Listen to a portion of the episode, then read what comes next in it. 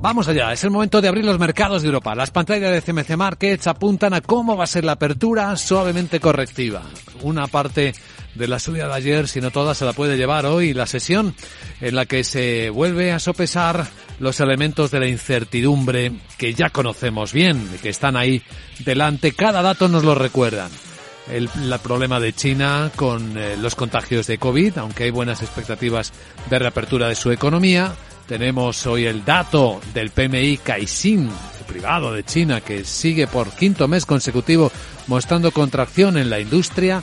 Estamos esperando también datos enseguida en Europa. De momento la sesión asiática ha sido curiosa porque la vuelta de, de Hong Kong, de China, ha sido con un rebote por encima del 2%, aunque ya ahora está subiendo el 1,8% a punto de cerrar, Shanghai subiendo 0,8%.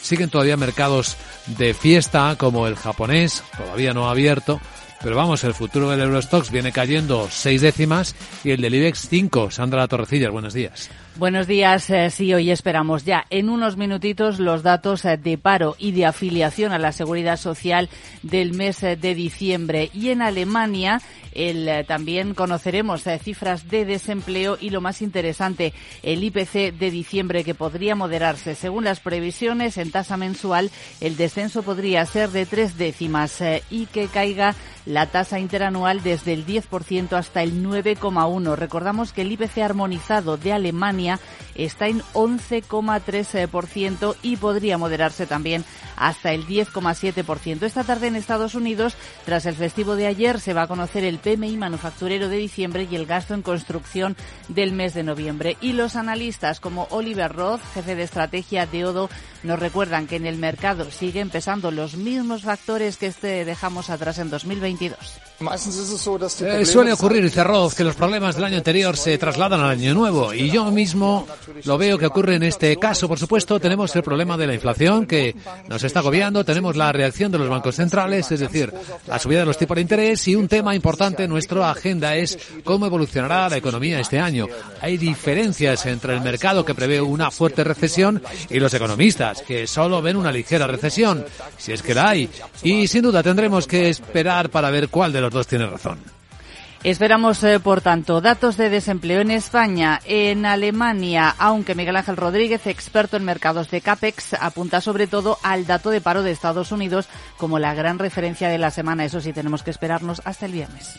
La tónica es mal dato bueno para los, los índices bursátiles y en ese caso, bueno, si saliera un mal dato, es decir, un aumento de la tasa de desempleo por encima del 3,7%, que es lo que está actualmente y es lo que busca la, Reserva Federal, pues sería, para el dólar en concreto, sería débil, ¿no? Sería debilitamiento del dólar, que es lo que se espera que, que vaya ocurriendo durante todo este año. Y es como ha empezado el año, el dólar más débil, lo que significa euro más fuerte. Aunque es verdad que ahora está rebotando en la sesión de hoy ligeramente el dólar, pero bueno, en las pantallas estamos viendo 1,0626 dólares por euro, que es la banda alta. Vamos a identificar ya, Sandra, si te parece, a los protagonistas que tenemos en nuestro radar para esta segunda sesión del año en las bolsas europeas. Y entre ellos está el Deutsche Bank. Sí, porque tenemos una entrevista en un diario alemán de su director financiero y él se muestra confiado. Dice que están en el buen camino para conseguir los objetivos que se habían marcado hasta 2025. Entre esos objetivos, la reestructuración y todo eso a pesar de los riesgos de la guerra en Ucrania, la inflación agresiva y la recesión. También entre los protagonistas de hoy está Unibail Rodamco. Eh, acaba de anunciar que ha vendido dos centros comerciales en Estados Unidos a una empresa de inversión inmobiliaria. No ha desvelado el nombre y la cuantía, casi 200 millones de dólares. Unibail eh, tiene su sede en Francia y ha obtenido hasta la fecha unos ingresos totales de 1.300 millones de dólares por el plan de reducción de su exposición en Estados Unidos. Y como siempre suelen tener algún impacto en los comportamientos de los valores las recomendaciones. Aquí tenemos las de hoy. Tenemos eh, dos. Eh, en el caso eh, para Airbus, Jeffries le sube el precio objetivo desde 132 hasta 135 euros por acción. Y tenemos una más para Grifols. En este caso es JP Morgan en la que le recorta el precio objetivo desde 9 euros hasta 8,5. Además, hablan los medios de Ferrovial. Sí, dice que va a construir, dice el diario Cinco Días, que va a construir para Microsoft un gran centro de datos en Madrid, en San Sebastián de los Reyes. Va a coger la primera de las tres instalaciones previstas previstas por la compañía estadounidense en Madrid. La cuantía del presupuesto de momento se desconoce. y también Meliá. Sí, es en este caso el diario El Confidencial en el que informa de que Meliá ha ganado una demanda contra CaixaBank en el Tribunal Supremo por la salida a bolsa de Bankia. Y por último, CaixaBank. Pues ahí tenemos efectivamente esa relación entre esa demanda que le ha ganado la hotelera Meliá a la entidad financiera. Bueno, pues esta es la información necesaria para ver cómo comienza esta sesión en la que las bolsas de Europa van a recortar parte de las pocas subidas con las que empezaron el año. En cuanto ahora al mercado, comentaremos lo que está ocurriendo, los primeros movimientos, con el director de análisis de Bankinter, Ramón Forcada, Después estaremos eh, conectados con XTV, con Manuel Pinto y preparamos para las nueve y media de la mañana el consultorio de fondos de inversión, porque hay que revisar todo esto. Y nos va a ayudar a hacerlo Mar Barrero, directora de análisis de Arquia Banca. Aprovecho para recordarte que puedes preguntar en este consultorio de fondos de inversión, escribiéndonos un correo electrónico a oyentes o dejando tu pregunta grabada en el WhatsApp de Capital Radio en el 687 050 600.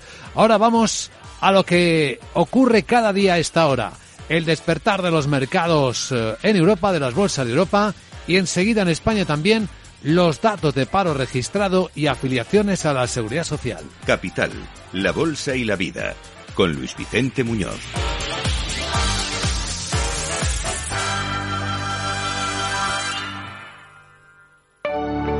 En Arquia Banca nuestros clientes son lo primero, por eso les ofrecemos soluciones de inversión personalizadas y adaptadas a su perfil de riesgo. Nuestro método, diseñamos una estrategia a largo plazo, combinando fondos consolidados y diversificados tras realizar un exhaustivo análisis de los mercados y las tendencias globales. Arquia Banca, cuidamos de su patrimonio como si fuese nuestro. Puede consultar los folletos informativos y los documentos con los datos fundamentales del inversor en los registros públicos oficiales de la CNMV, así como en www.arquia.es y oficinas de Arquia Banca. Hey, asistente, busca cómo invertir ante la subida de tipos. Hay aproximadamente 37 millones de resultados. ¿Quieres que los lea? Uf, mejor que no. Puedes seguir buscando entre millones de contenidos, pero un asesoramiento de calidad solo te lo dará un especialista. En Renta 4 te ofrecemos un servicio de asesoramiento gratuito siempre que lo necesites. Entra en r4.com y descubre cómo te podemos ayudar. Renta 4 Banco. ¿Quieres más?